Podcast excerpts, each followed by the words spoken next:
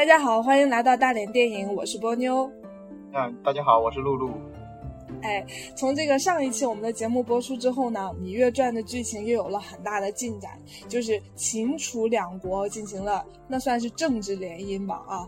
完了之后呢，芈姝呢远嫁秦国，举行了一场非常非常浩大的婚礼。古人的婚姻制度呢是非常复杂的，有纳采啊、问名、纳吉、纳征、请妻、呃迎亲，呃这是古人婚姻的六礼，对吧？那我们今天呢就只讲婚礼本。本身，也就是我们从他这个最后一步迎亲开始讲起，前面几个步骤我们下期再讲，就是从新郎要从家里出发迎娶新娘开始说。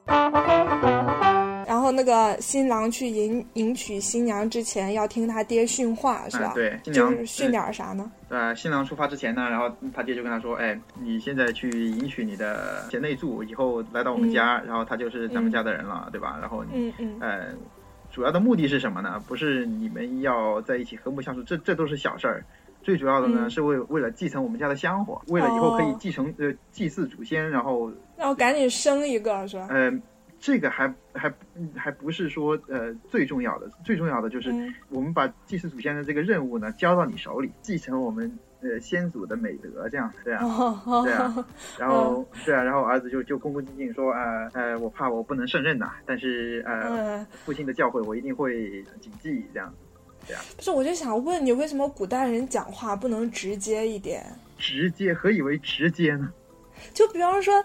他爹说他这些之后，他说：“行，你相信我吧，这事儿包在我身上。”他非得说：“哎呀，我怕我不行，我不行，怎么怎么样？”就谦恭嘛。然后他爹就说：“你让开，你不行，我上。”这个，这个，就是古人，古人就是咱们中国的古人，这是我们的美德嘛，就谦谦恭嘛，然后呃谨慎，然后说话不能过头，这样。好，那个女孩出嫁之前，他妈要交代她，哦，就是要什么温良恭俭让，是吧？对呀。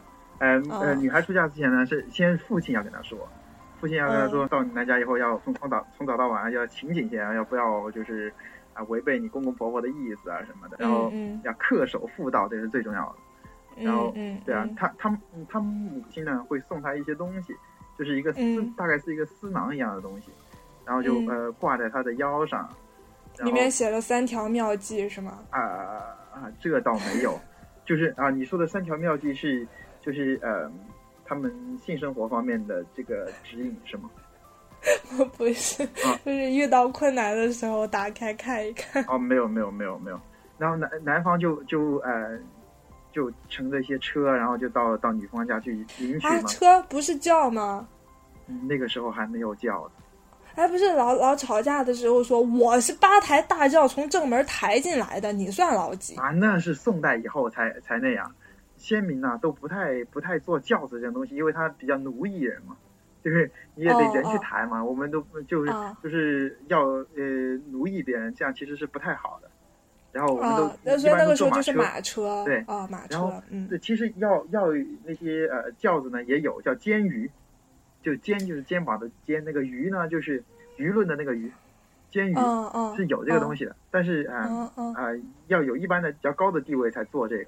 就是可能，比方说国君呐，这样才才做这个。然后他就去去去那个女孩家去接新娘，是吗？嗯，对。然后去接了以后呢，嗯，女家呃呃女孩家呢，先在这个呃先祭祖，设设灵坛祭祖，然后祭祖呢就是像。不是，那女孩家有没有伴娘，就是挡着门不让进，说塞塞点银子才给你没有没有，我我们就是先民不会这么不会这么直接的弄这个事儿，而且不会就弄得这么难看。其实我觉得。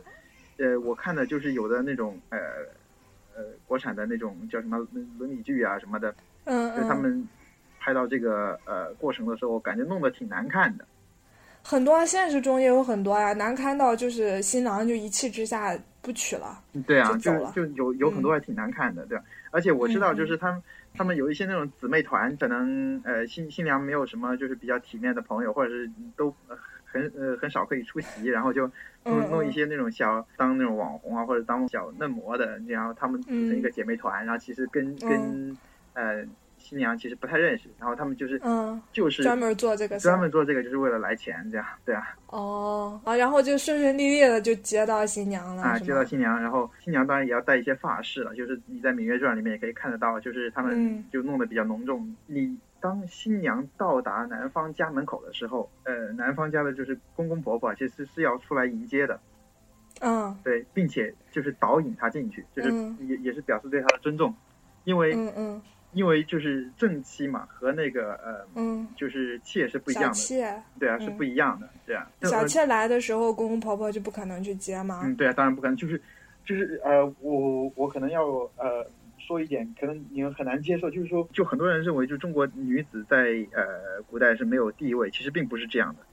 是你没有地位的女子，是她本来就没有地位，她是呃就属属属于下层的阶级 到上层的阶级去做小妾的时候，她那那她本来就就地位比她对啊，本来的地位就就比她低低的，确实是有阶级歧视，但是没有性别歧视。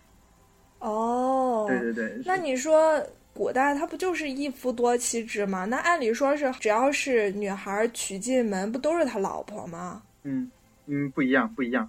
妻就是妻和夫在说话或者吃饭的时候，妾是不能说话和吃饭的，就是在交流的时候，对，就是人家吃着你看着，人家坐着你站着，对，是这样的。像《芈月传》里面嘛，就是呃，我觉得他可能是有一有，就是为了剧情的需要，有一个问题他们疏忽了，就是呃大国之间通婚呐，比方说国君娶一个国家的这种公主来做王后的时候呢，其实国君是要。就是你首先你军队不可能过界，然后你好吧，你就比方说楚国的军队，他只能把芈月送到边境线，不不是芈月啊，就是他他姐姐芈姝送到边境线上，然后呢，秦王是要亲自来接的，就秦王是要亲自到边境线上去接的，就表示不仅是对他的尊重，是而且是对他母国的尊重。哦，那他就是派派他手下的那种将军之类的啊，对，什么叫什么哎蒙敖。啊，对对对，嗯，对，呃，有这名字听起来有点像像什么《寻秦记》里的。OK，继续。好吧，然后下面就是啊成婚了，然后成婚是怎么怎么着呢？因为你看《芈月传》里面，他是在这个秦国那个大殿上，然后两两边，然后都有一些嗯大臣啊什么的在那看着，对吧？这个其实呃并不是这样的。一般情况下要要闲人免进吗？啊，对，他是在嗯，在在卧室里面完成，但是卧室一般会比较大，其实就是吃饭的那个礼礼仪也要在那里完成。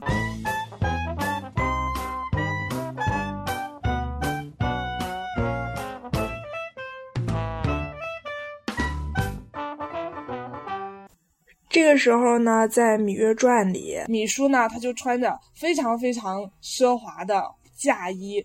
就出来了，然后拿一个扇子遮住了脸，就不是红盖头。哎，那他们是不是那个时候结婚的时候才知道对方长什么样？嗯，这个倒不至于。你你说是呃，结婚的时候才知道对方长什么样的，那大概就是宋代以后的情况。呃，就程朱理学嘛，就是就是特别禁锢男子和女子的那种交往啊，然后啊禁足啊女子。哦，其实，在那个战国那个在《芈月传》里面那个时期，还是很开放的哈。就是当时其实呃，先秦时期经常有那种桑林之会嘛，就是《诗经》里面也也多处有描写，就是就大家在小树林里约会是吧？就是去河边啊、小树林里面，然后一一起大家那个 party 这样，懂 吗？嗯嗯嗯。然后他这个就就穿着嫁衣就出场了，出场之后呢，旁边就有人在那喊，就是屈。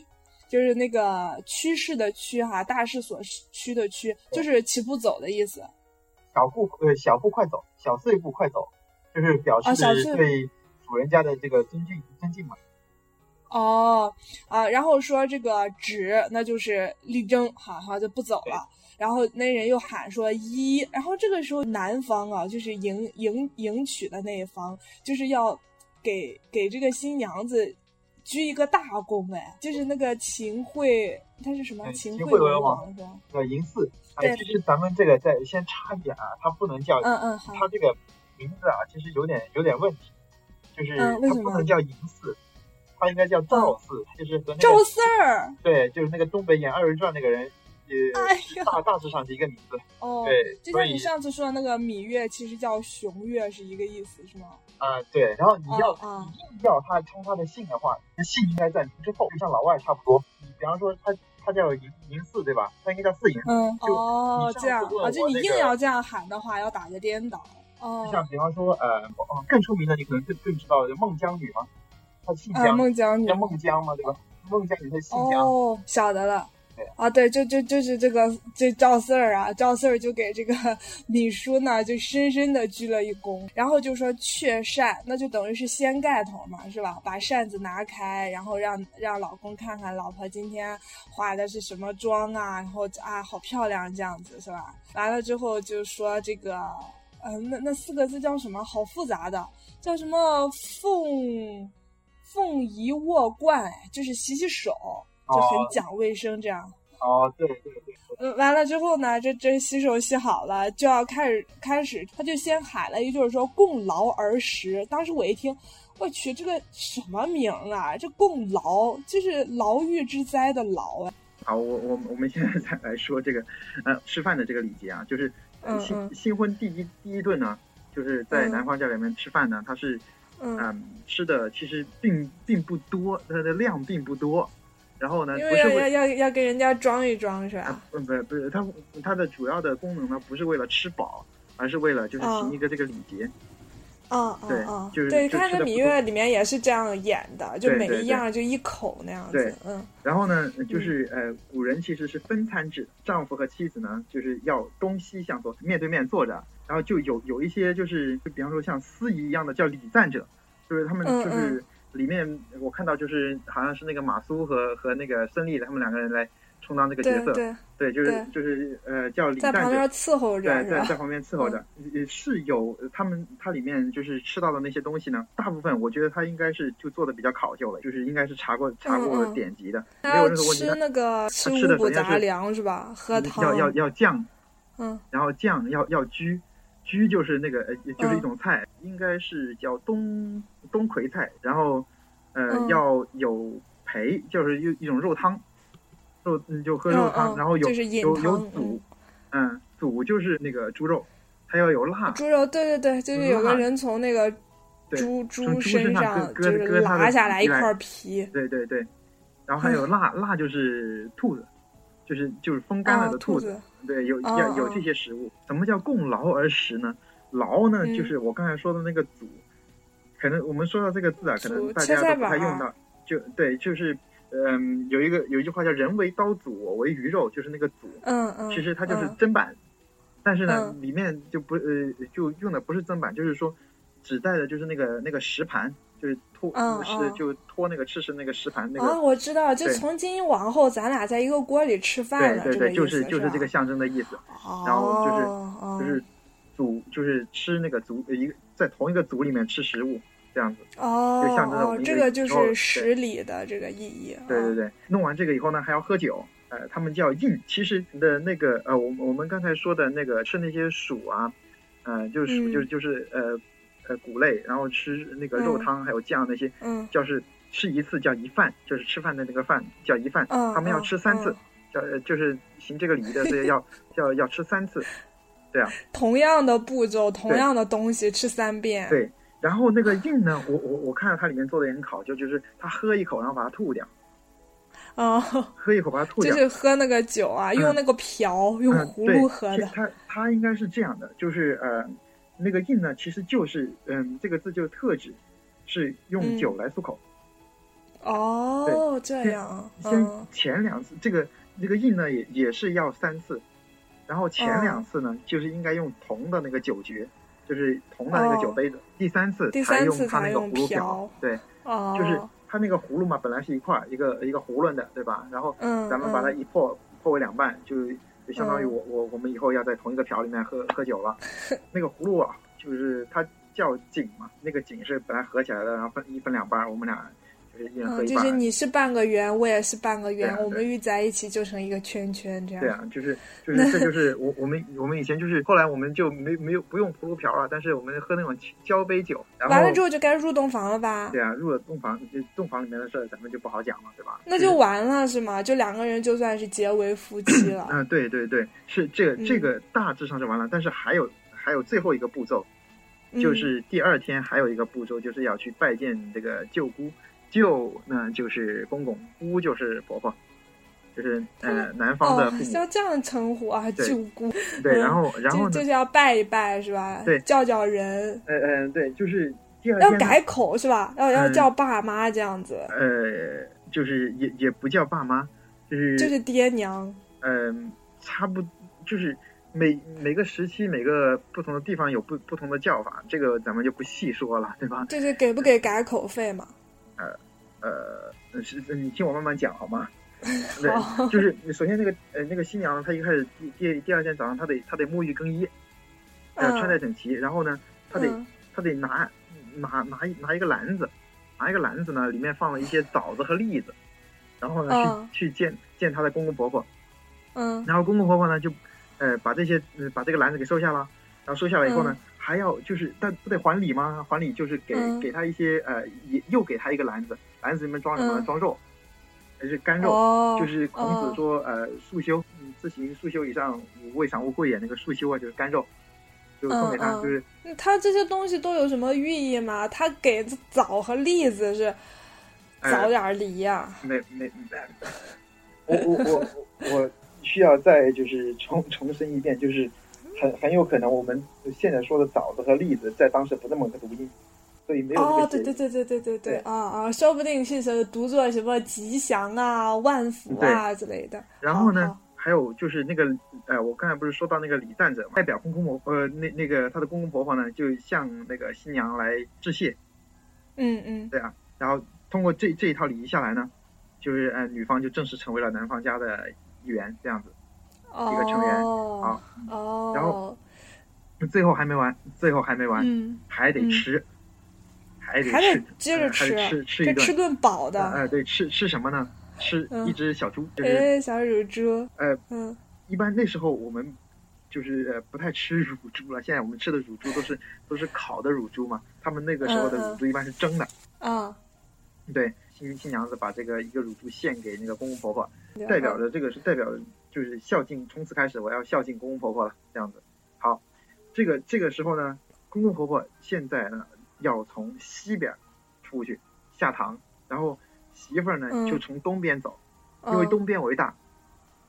对，哇，这地位就已经不一样了。所以说以后这个在就是男主外女主内嘛，就是整个家庭里面的这个呃呃主权就交给女方了，就交给这个新媳妇了。嗯，呃，这里面呃需要补充一点呢，就是说我之前之前跟你说过的，就是就是像为什么很多呃，比方说我我们国家的那些女政治家都是太后，嗯嗯，就比方说慈禧太后啊，嗯历代有什么什么像汉代什么吕后啊。像说呃南北朝什么胡太后啊什么之类的各种太后，嗯，就是为什么太后的那个呃呃权力可以这么大呢？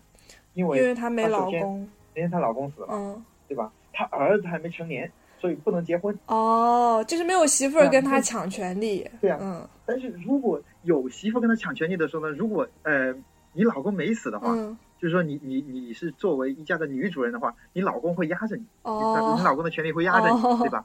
当你老公的权利没有压着你了，但是你你小孩呢，就是还没成年，还没有结婚，家里还没有女女主人的时候，你就是最大的哦，怪不得。所以说，怪不得那个慈呃，就是慈禧太后，就是同治是她的亲生儿子，嗯，亲生儿子所以，他为他宁可叫过继一个给给给自己，嗯，就是光绪吧，过继一个，对啊，就过继光绪给自己，然后都都不就是呃弄下一辈的啊，都不用同治的儿子。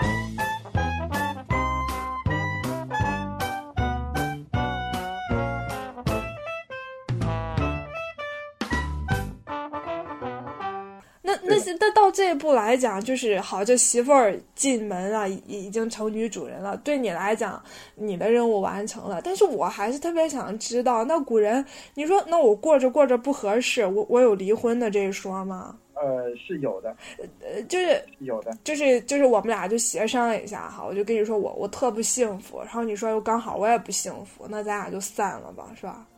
呃，当时呃，古人不会因为你不幸福而离婚。哦，那就是要要回忆一下你刚才说的，就是就是我们家没落了，我我们已经门不当户不对了。对啊，对，然后就一拍两散，就是因为这些原因。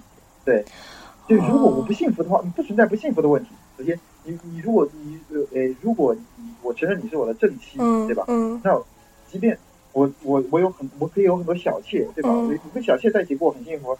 我对你还是相敬如宾，对吧？一出去，咱们名义上你还是你你还是我的正妻，然后呃，我们我们家和你们家还是政治联盟。难道就没有一个正妻说我不要做正妻，我不要这些表面上的什么，我吃着你看着，我就要宠爱，我要当小妾。这个不是说你要不要的，你如果说你不要的话，你是在和整个就是呃社会统序在做斗争。哦哦，我懂啊。对，因为你你你从小受的教育。我就不可能产生那种想法，是吧？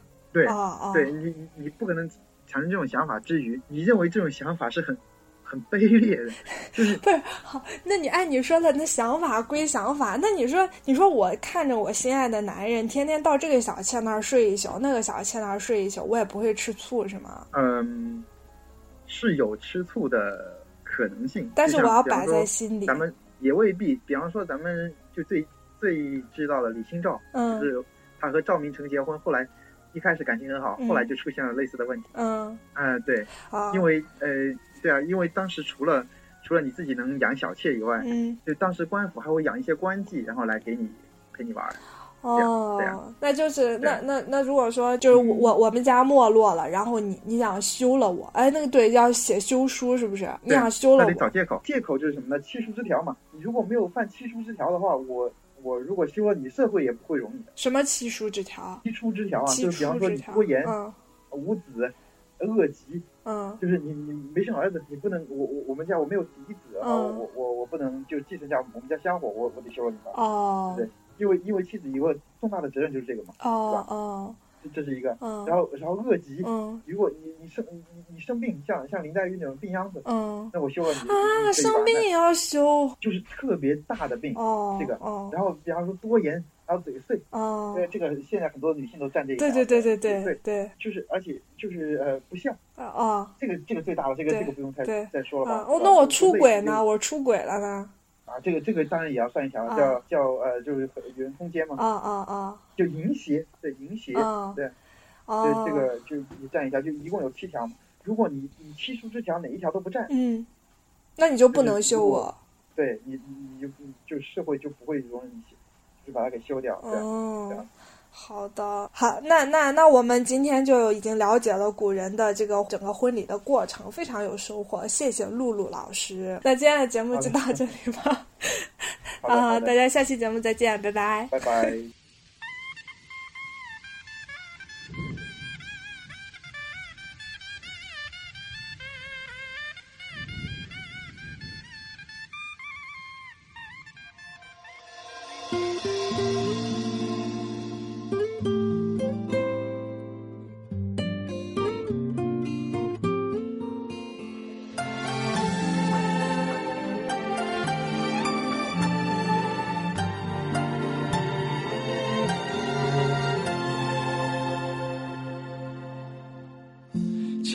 风关下疲倦不闪耀，鞭炮燃烧的希冀真苦恼，唢呐吹不响，烙在心上的某一段情调，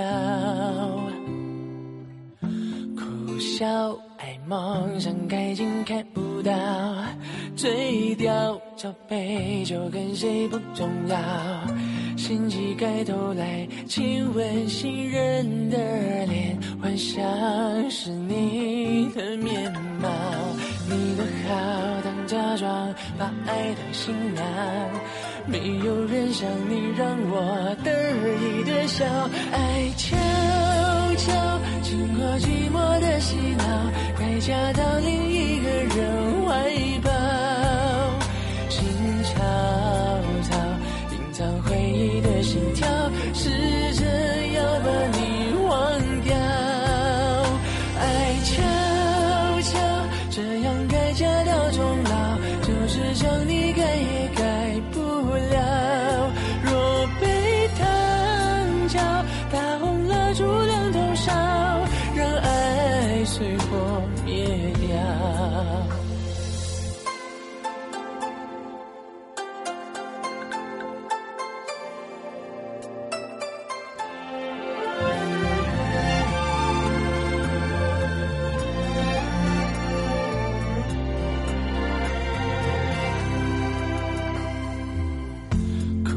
要爱，梦想开镜看不到，嘴掉角杯就跟谁不重要。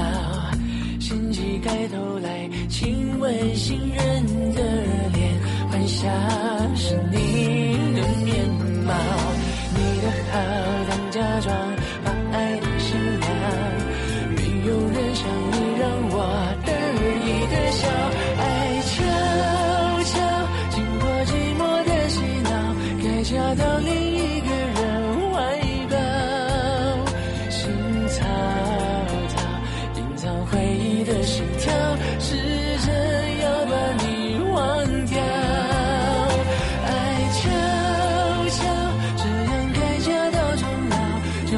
想你给一个。